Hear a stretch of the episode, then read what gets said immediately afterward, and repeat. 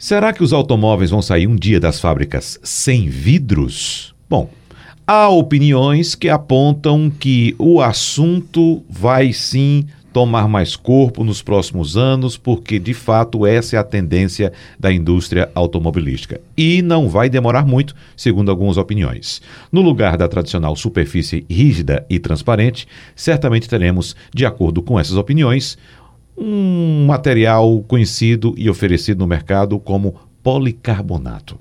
Vamos conversar um pouco mais sobre esse assunto com o nosso consultor Alexandre Costa, porque a gente percebe ainda que os carros estão saindo, mesmo com toda a tecnologia embarcada, Alexandre, mesmo com toda a modernidade, ainda saem com vidros.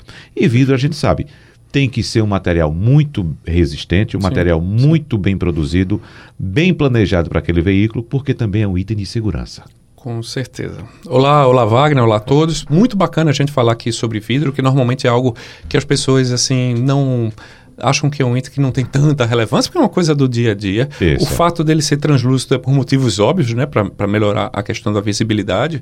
E você bem falou, isso já está apontando no futuro alguns protótipos apresentados em salões já mostram carros sem para-brisa, porque se a gente pensar na, na, em veículos driverless, que são aqueles sem uhum. motorista, uh, a, janela torna-se apenas algo panorâmico. Ali vai ser substituído por um telão, onde você projetar as imagens. Vai ser uma sala de estar. Isso projetando mais para frente. Hoje, por lei, o para-brisa ele precisa ser laminado. Para quem está nos escutando, o laminado quer dizer que são duas folhas de, de, de vidro é com um, é um sanduíche e São uma película, exatamente, juntas, é e uma película dentro, porque em caso de colisão isso retém os estilhaços. Lembrando também que normalmente o vidro dos carros eles são temperados, porque com o, o box que a gente tem em casa, caso ele quebre, ele não forma pontas agudas. Então, normalmente o vidro do carro também passa por esse processo, ou seja, é um componente de segurança que proporciona visibilidade e tem todo um tratamento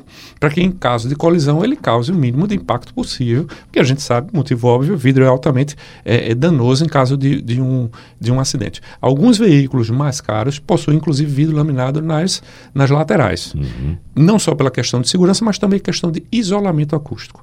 E se a gente parar para pensar também, existe muita tecnologia em vidro. Se a gente parar para pensar direitinho, o carro é uma estufa porque ele é de vidro, normalmente o interior é escuro, e o sistema de climatização tem muita dificuldade para resfriar aquele ar quente que está ali dentro. Então, hoje, na nossa época, o vidro verde era um item opcional, não é isso? Você, vamos voltar agora no tempo. Agora de é luxo, vez, né? inclusive. Era um item de, de luxo. Hoje, basicamente, todos os carros saem com vidro verde, que é, ele, é, ele é um vidro um pouco mais escurecido, justamente para diminuir a incidência de, do efeito luminoso. Isso é, isso é importante. E muitíssimo importante. Muitas vezes eu trafego muito em estrada, né? Ah, às vezes uma pequena pedra que, que um, um, carro na frente, um caminhão lança no para-brisa, que faz ali aquela trinca, aquele, aquela fratura no vidro, é importante que você corrija isso o quanto antes. Por quê? Para que vocês possam entender, a estrutura do carro ela é móvel, não é 100% rígida. Até justamente ele, ele tem essa flexibilidade para evitar trincas no, no aço. Uhum. Então, mas o vidro ele está apoiado sobre essa superfície. E o vidro é rígido. E o vidro é rígido. Então é, é realmente algo uhum. ali, é um duelo que fica o tempo todo. Quando você passa numa lombada, o vidro apoiado numa estrutura que está se movendo. Quando você, por menor que seja a trinca no vidro, se você não recuperar isso o quanto antes, essa trinca ela vai chegar nas extremidades e só para quando chega na extremidade do vidro. Isso, além de prejudicar a visão, você pode ser parado, por exemplo, numa BR e o carro impedido de rodar, porque ele pode aí trincar mais ainda e comprometer a visibilidade e a segurança.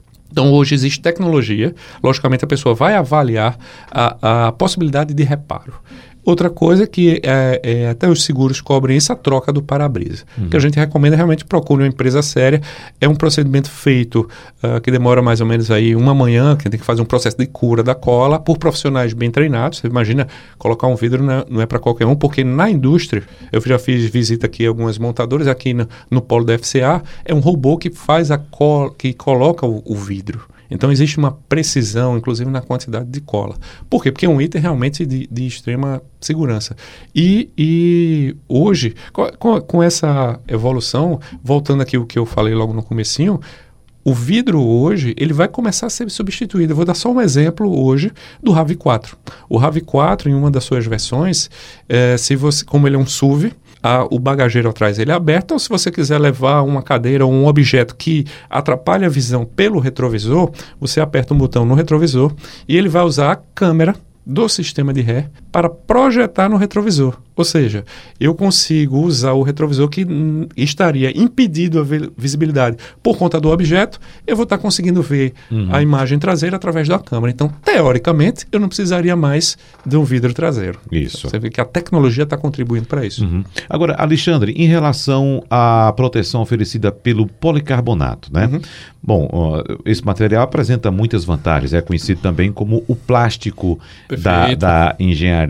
Perfeito. Então, qual seria a principal vantagem, ou qual será, já sim, que essa é a tendência, sim. do policarbonato em relação ao vidro? Peso, principalmente, porque vidro hoje ele é muito pesado.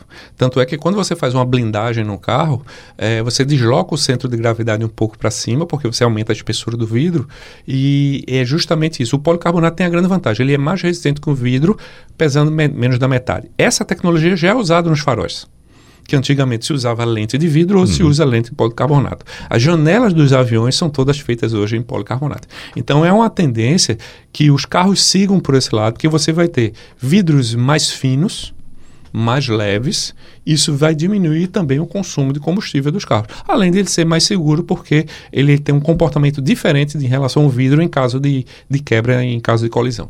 Muito bem. Alexandre Costa, mais uma vez, muito obrigado e até a próxima. Um grande abraço.